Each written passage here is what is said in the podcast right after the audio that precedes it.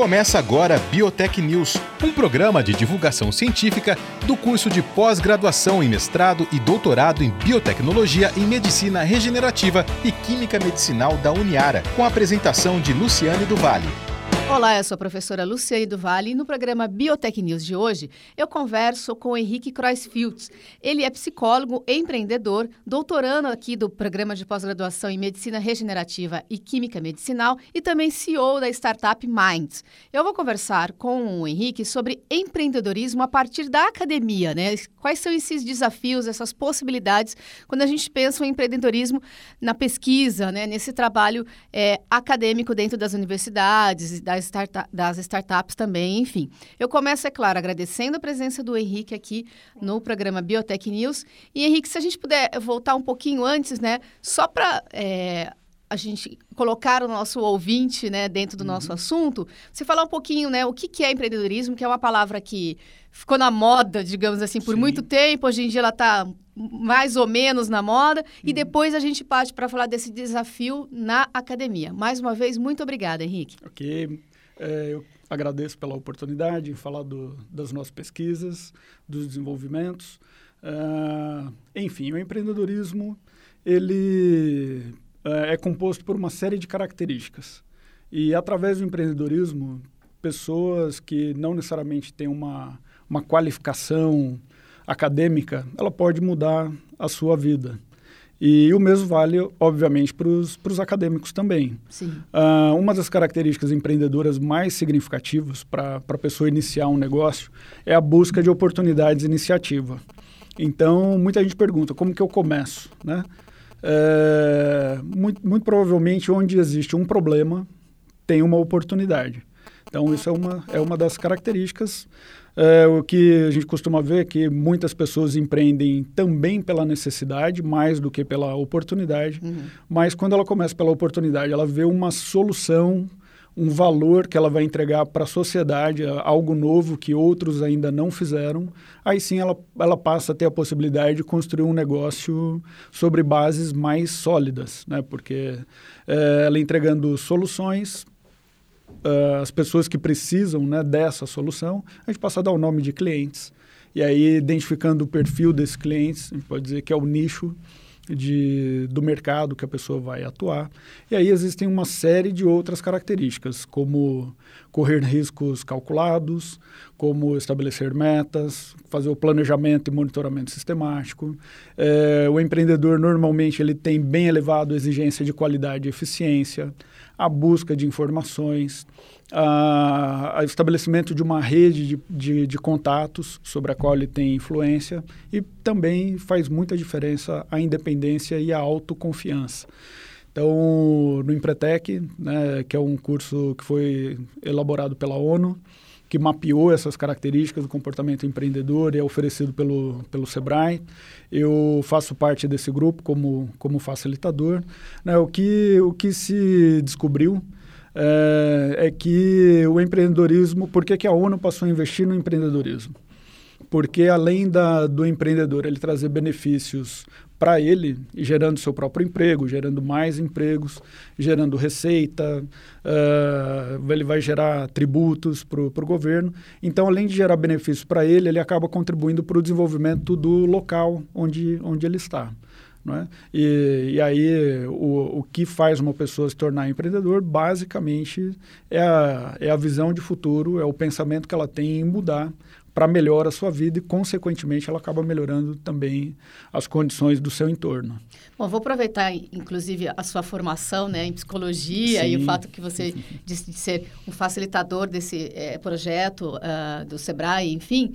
É, fazer a pergunta clássica para você, que você já deve ter respondido hum. diversas vezes, mas vou fazer mais uma vez, então. Vamos lá. É, nem todo mundo pode ser empreendedor. Né?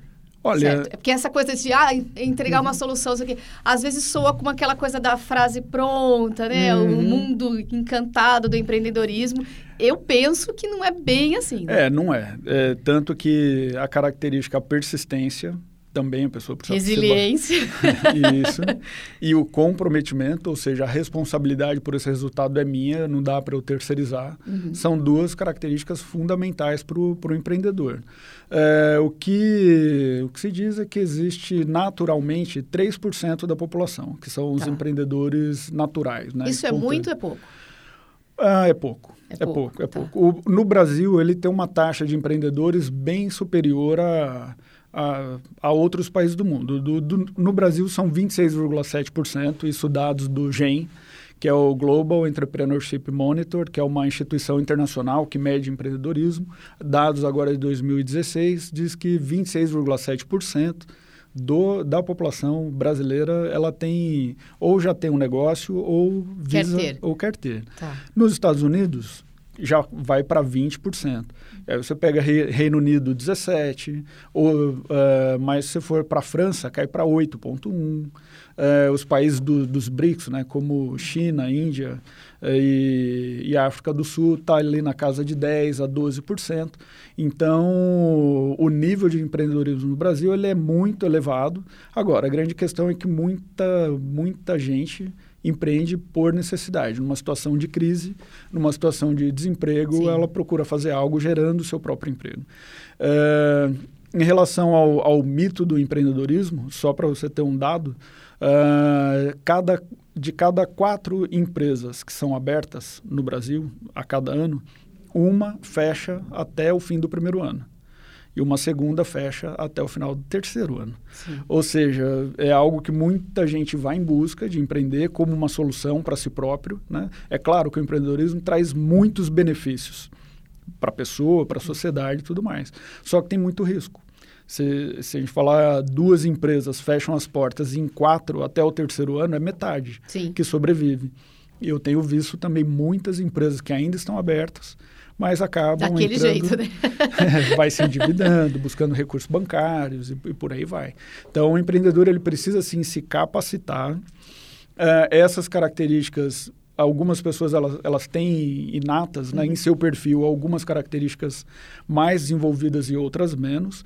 E aí o grande problema do empreendedor brasileiro é que nas características que compõem o conjunto de planejamento, né, que a gente chama de conjunto de planejamento, que envolve estabelecimento de metas, planejamento e monitoramento sistemático e busca de informações. Já era. Já era. Isso é, é muito pouco desenvolvido. Entendi tem uma boa notícia aí, né? Opa. É, isso dá para ensinar a pessoa a estabelecer metas, a planejar.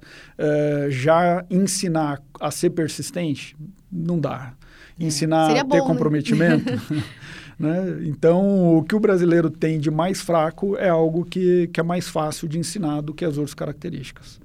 Né? Entendi. E aí, é, dentro dessa, ainda dentro dessa perspectiva, uma outra é, aspas, mito, né? Um outro mito, assim, que eu queria é, debater com você, uhum. é... Aí a gente já pode, de, de, repente, até começar já a pensar um pouquinho no, no, seu trabalho propriamente dito, né? Que é em relação à, à academia. Sim. Que eu acho que, acho que tem um conflito ali, né? Empreendedorismo, academia, eu acho que deve dar um bom conflito. Mas antes Dá, da gente sim. chegar nele, é, aquela questão que a gente sempre ouve falar que é, tente ficar em algo que tenha a ver com você, que uhum. seja da uhum. sua área, porque às vezes a, a, pessoa né, trabalhou com, sei lá, com carro a vida inteira, Sim. aí entra nessa questão, nesse conflito do problema do desemprego, talvez, e aí resolve abrir uma lanchonete. Sim. E aí, aí tem um, eu acho que tem um sofrimento adicional aí nisso de estar tá querendo ir para uma outra área completamente diferente. Isso, Isso realmente é real? É real, é real. O que a gente usa de exemplo são empresas que ficam muito focadas no seu produto. Aí ela morre de amores pelo seu produto. E o mercado muda e a empresa morre. Entendi. Então, tem um pouco a ver disso que, que você está falando. Primeiro, o empreendedor ele precisa conhecer o mercado. Se ele tem uma experiência na área automotiva, como é que ele vai mudar tanto de função, né, tanto de cargo, sair do operacional e para o administrativo estratégico e ainda mudar para uma outra área? É como se ele estivesse subindo um degrau na escada, só que numa segunda escada. Ele hum. muda de escada e muda de degrau. é. Aí o risco aumenta. Sim. Então, é realmente isso, isso é que uma das coisas que você disse que dá para aprender, é dar para pensar nisso antes de começar a se arriscar, a se jogar isso, numa isso. aventura dessa, por então, exemplo. muita gente espera ficar desempregada para depois empreender. O que, que ela deveria fazer? Já ir se preparando é, enquanto ela tem uma base de sustentação, né, faz o seu, seu plano de negócios, faz um canvas. Hoje tem muitas ferramentas que auxiliam nesse aspecto, que é um caminho para a pessoa ela preparar o negócio dela. E aí o passo zero, que, que é obrigatório fazer, é a identificação de necessidades dos clientes. Não necessariamente uma pessoa para trabalhar numa lanchonete, ela precisa saber fazer um lanche, mas ela precisa saber o que, que o cliente pede Sim. nesse aspecto e, e, aí ter pessoas que complementem nesse aspecto. Né? Ela não precisa ir para o operacional, ela pode ficar no administrativo, no Mas estratégico. Ela tem que ter essa capacidade de se cercar de pessoas que vão resolver essa demanda dela. Né? Isso, ela, o que, ela precisa pensar? Qual que vai ser o ponto? É, eu, eu, preciso estar num ponto que é próximo dos clientes. Muitas vezes as pessoas quebram porque não querem pagar um aluguel no local que seria o adequado. Ou não abrem, podem, né? Não ou não podem. Pagar, é abrem no local que não vai ter cliente, ela pode oferecer o melhor produto. Não vai ter cliente, a empresa dela não vai sustentar. Aí entra outros canais de comunicação com o cliente, né? O que, que ela vai comunicar usando aí Facebook, Instagram. Hoje em dia as mídias sociais ajudam demais. É, ou um panfleto, ou uma rádio que, que tem uma, uma abrangência uhum. enorme. Né? Agora, o que ela precisa ver é o meu cliente... Eu chego como nele, né? Como eu chego nele, exatamente. É, são esses aspectos que, que acabam sendo mais importantes para o sucesso do negócio do que necessariamente o produto em si.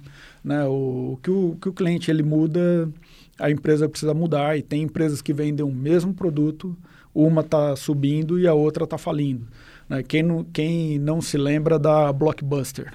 É, o produto dela em termos de, de entretenimento, de vídeos, de filmes, o mix de, que ela entrega para os clientes era, ainda é, no meu entendimento, maior, por exemplo, do que a Netflix.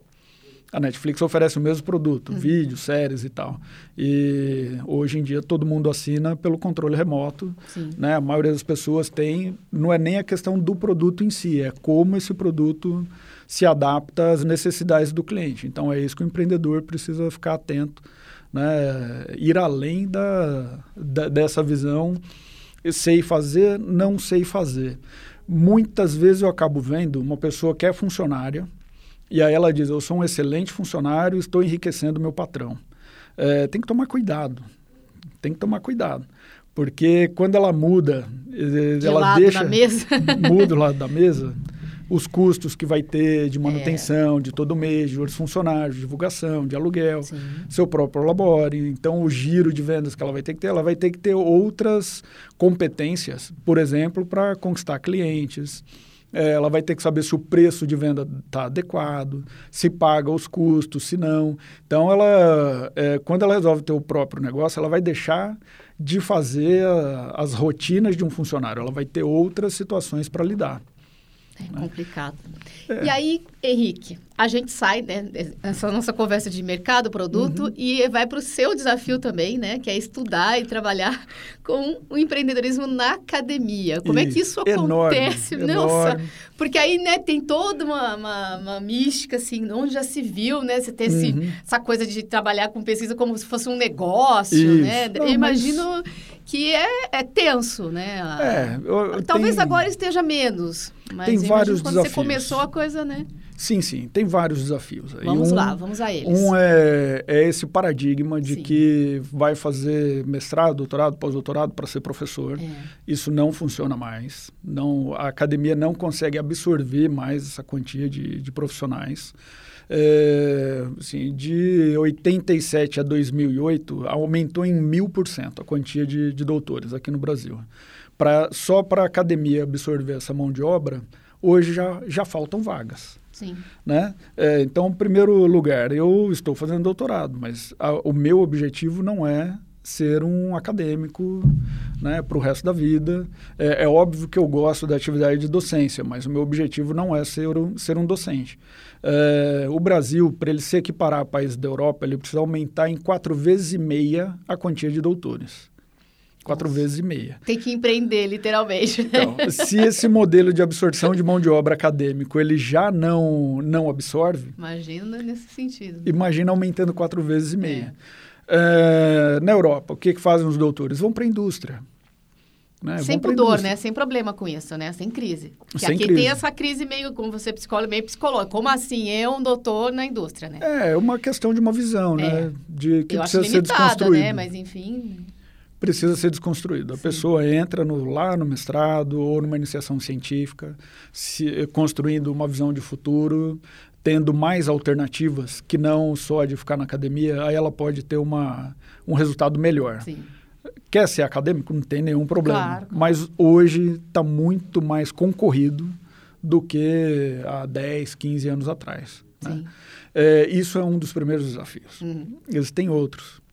É, uma é a questão do relacionamento do mercado como um todo, promover uma comunicação.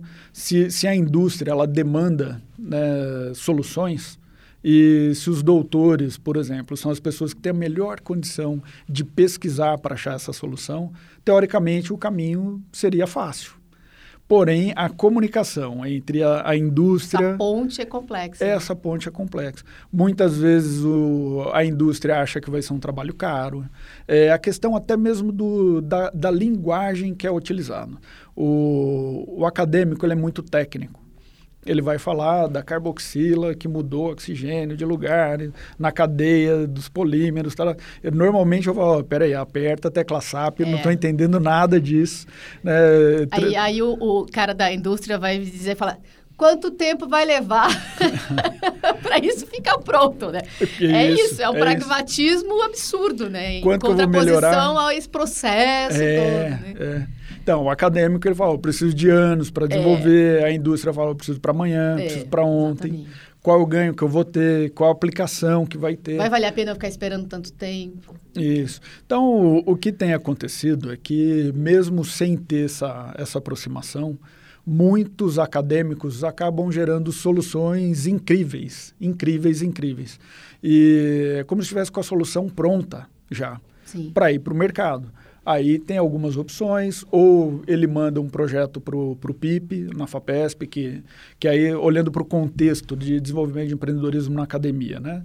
O PIP é Pesquisa Inovativa em Pequena Empresa. Um, um empreendedor, ele não precisa ter um vínculo com uma empresa, ele precisa dizer qual é a inovação que ele está desenvolvendo. Entendi. É, como diversos professores naturalmente já desenvolvem inovação, ele manda para o PIP e aí o foco do PIP é transformar aquela pesquisa em um produto ou no negócio. É, então tem alguns fatores que também fomentam aí a, a saída do pesquisador né, da universidade para que ele vá para ele vai para a rua, ele vai para esse desafio Entendi. de ter consumidor, de vender, de distribuir. Difícil, né? Enfim, é bastante. Bastante complicado. Mas muito motivador, viu? Tá. Muito e, e dá motivador. para é possível, você tá tendo essa experiência, né, Henrique? É, é possível equilibrar, né? Porque assim, tem a- as demandas é, profissionais e, e- e de, de particularidades mesmo, assim, por exemplo.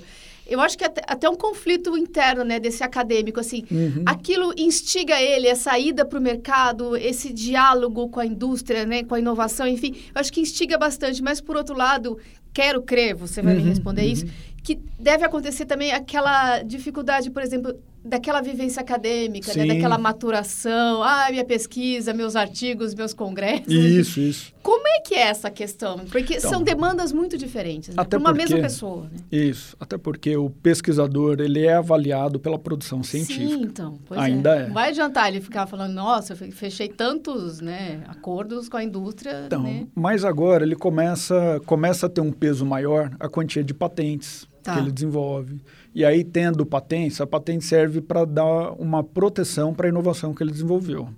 É, ele pode negociar essa, essa solução através de uma patente, e aí a indústria faz a, a compra da licença de uso e um terço vai para o próprio pesquisador, um terço, normalmente é assim, né? Cada grupo pode dividir esse, esse resultado ah, da maneira como, como for definido internamente. Um terço para o próprio pesquisador, um terço para o núcleo onde ele está e um terço para a instituição onde ele está vinculado. É, a- o contexto hoje passa a exigir mais que, o, que esse pesquisador ele desenvolva características empreendedoras. A patente é um, é um dos elementos. É, outro, outro, outra situação, né? por que, que eu vim aqui para a Uniara? Para trabalhar com Hernani Barudi, que tem é uma das pessoas que tem aí já produtos prontos para irem para o mercado. Eu tendo um PIP, eu desenvolvi o Minds é uma startup, né, um software que ajuda as empresas a fazer uma análise da viabilidade do seu negócio. Ou seja, quanto que tem que vender, se o preço está bom, enfim. Entendi. Essa parte mais financeira, é, que normalmente é complicada, e ali eu apresento um caminho que a pessoa consegue ter uma visão do todo de sua empresa. Através desse projeto, eu fui convidado para ir para um workshop uh, em Londres, realizado pela Academia Real de Engenharia, junto com a Universidade de Oxford. Lá eu conheci o, o Hernani. Isso. É, qual, que era, qual que era o foco desse workshop? Essa aproximação da academia com o mercado, porque uh, a consideração feita é, ó, tem muita inovação, tem muita coisa boa sendo desenvolvida e é um desperdício não sair da academia, ficar lá na prateleira, virar um, um livro, em vez de, de ter esse benefício à sociedade. Né? Então há uma pressão hoje maior, internacional, nacional, para que o, o pesquisador ele saia da academia, ele, ele tenha um pé na academia, né? Então, não tem problema você ter os professores que têm aquele perfil bastante acadêmico, o que ele quer para a vida dele. depende da natureza da pesquisa, né? Pesquisa aplicada é uma coisa, pesquisa de base é outra, né? Também, também tem isso. Tem essa dificuldade, né? Sim, também tem. Mas, de qualquer forma, a pesquisa aplicada, a pesquisa básica, é, o empreendedor, o pesquisador, ele pode começar a vislumbrar possíveis aplicações. E a gente tem uma série de casos né, uhum. nesse sentido para servir de modelo para outros pesquisadores. Então é o famoso querendo dar, né? Assim, não, não, não precisa ficar tão né, isolado assim, digamos Isso. assim. Não é fácil. Sim, ninguém está falando que é fácil, claro. mas está dizendo que é possível. Tá. Né? É, por exemplo, o, é, já estiveram aqui nesse programa o Henrique Finocchio, que desenvolveu uma resina que utilizava resíduos do, da indústria de cacau, ou seja, algo que era um subproduto que ia ser jogado fora, que ia ser um problema. Ele desenvolveu um, um plástico que pode ser utilizado na indústria automobilística. É, olha só, isso é uma das aplicações, existem ah. diversas outras. O Robson, que é um dos pesquisadores lá do, da medicina regenerativa e química medicinal, é, ele é, trabalha com nanobiopolímero, que aí você me perguntar o que, que é isso, como que é, como que é a, a natureza química, não sei. Mas é, no aperta tecla SAP, o que se descobriu? Ele poderia utilizar isso, por exemplo, numa indústria de tintas, aumentando o rendimento da tinta, o, o brilho, a nitidez de cores. Ele pode, outros pesquisadores desenvolveram, estão desenvolvendo uh, embalagens comestíveis a partir da película de cebola. Né? Claro que tem uma série de desafios, Sim. mas isso daí dá, dá para aplicar em quantas outras em quantos outros produtos. Né? É, a, a solução já está em processo, já está sendo desenvolvido. O desafio é fazer com que o pesquisador ele consiga enxergar naquele produto uma semente para um negócio em que ele pode ter um excelente resultado. E aí entram pessoas como você, por Isso. exemplo, que começam a fazer essa costura, digamos assim. Esse é o meu desafio. Esse é o seu desafio. Esse é o meu desafio. Imaginei. Então, no meu projeto, né, é, a gente tem uma série de ações de, de comunicação, de levar possibilidades, de construir caminhos de aproximação entre a indústria e, o, e a academia e também de facilitar a vida do pesquisador. Então, um dos, um dos itens que vão ser gerados é o guia do pesquisador empreendedor. Olha que e, bacana. É, então tá, tá bem... Tá lá, né? Tá fomentando, né? Já até uma, uma boa parte já está escrita, eu fico bem empolgado uhum. com isso, né? Algo que, que, que eu adoro trabalhar, adoro fazer. É, fazendo uma, um comparativo de quais daquelas características do empreendedor o pesquisador já desenvolve, mas com outro viés, com outro Sim. enfoque dentro da academia. Então, para aproveitar essa experiência dele, fala, ok, ó, você já tem uma base, agora você vai direcionar para outro objetivo. se tem uma coisa que o pesquisador, principalmente no Brasil, já tem, é persistência, né? Isso. Aquela característica que falou então, que não tem como ensinar, né? Isso o pesquisador no Brasil tem, né? Ele já tem. Passa aí 10 anos, 15 anos, é. se dedicando né, a uma solução Então, Sim. se ele fizer o mesmo dedicando ao negócio dele, Eita. utilizando essa mesma persistência, ele já tem esse ponto a favor. Não é? Né? E aí eu, eu, eu, vejo como você, né, esse é o seu desafio e talvez puxando a sardinha, no meu caso, que, que é, tentei empreender este programa aqui na, na rádio, que era um desejo é, antigo, é, tá, faz parte mais ou menos do mesmo processo, quer dizer, porque tem este, este outro, é, essa outra necessidade, quero crer, de comunicar isso. As pessoas precisam saber que isso acontece. Acho que aí entra, entra, eu, né, isso, na, na, brincadeira, isso, isso. digamos assim, né? Isso. Bastante, bastante, bastante tímida, né, ainda uma forma, uhum pequeno programa aqui nosso, mas eu penso, quero crer uhum. que a divulgação é muito importante. Isso, é preciso ampliar muito, muito mesmo. Hoje temos diversos parktechs na área de, de biotecnologia no Brasil. É, temos aqui o programa na Uniara, né, vários programas de pós-graduação, gerando uma série de soluções. Então, o rádio é um dos canais, é um dos melhores canais, porque isso promove uma difusão para toda a população. Sim. E aí acaba chegando né, no, nos destinatários, aí mais do que simplesmente a pessoa procurar por um site ou fazer uma pela, pela internet, é, ter que procurar quem é que está pesquisando. Bom, isso é um, é um dos elementos. O outro é tomar a iniciativa de chegar até o mercado. Quem sabe, nesse momento, alguma pessoa aí de uma indústria ou de esteja tinta, ou de medicamento, ou esteja nos ouvindo e fala, oh, isso me interessa, quero ter uma aproximação, aí o diálogo ele começa a se construir. Então é fundamental, né, o que eu estava falando das características, ela diz respeito ao empreendedor, mas tem todo um contexto que vai auxiliando nesse processo de, de transformar uma pesquisa em um negócio e, é, sem, sem sombra de dúvida, é necessário ter bastante parceiros e um parceiro que trabalha a comunicação ele é essencial, ele é fundamental. Para a gente encerrar, Henrique, em que momento da sua pesquisa você está? Uhum. Né? E qual que é lá o objetivozinho lá bonitinho lá final? Ó, é, já há um ano aqui em Araraquara nós fazemos um café consciência.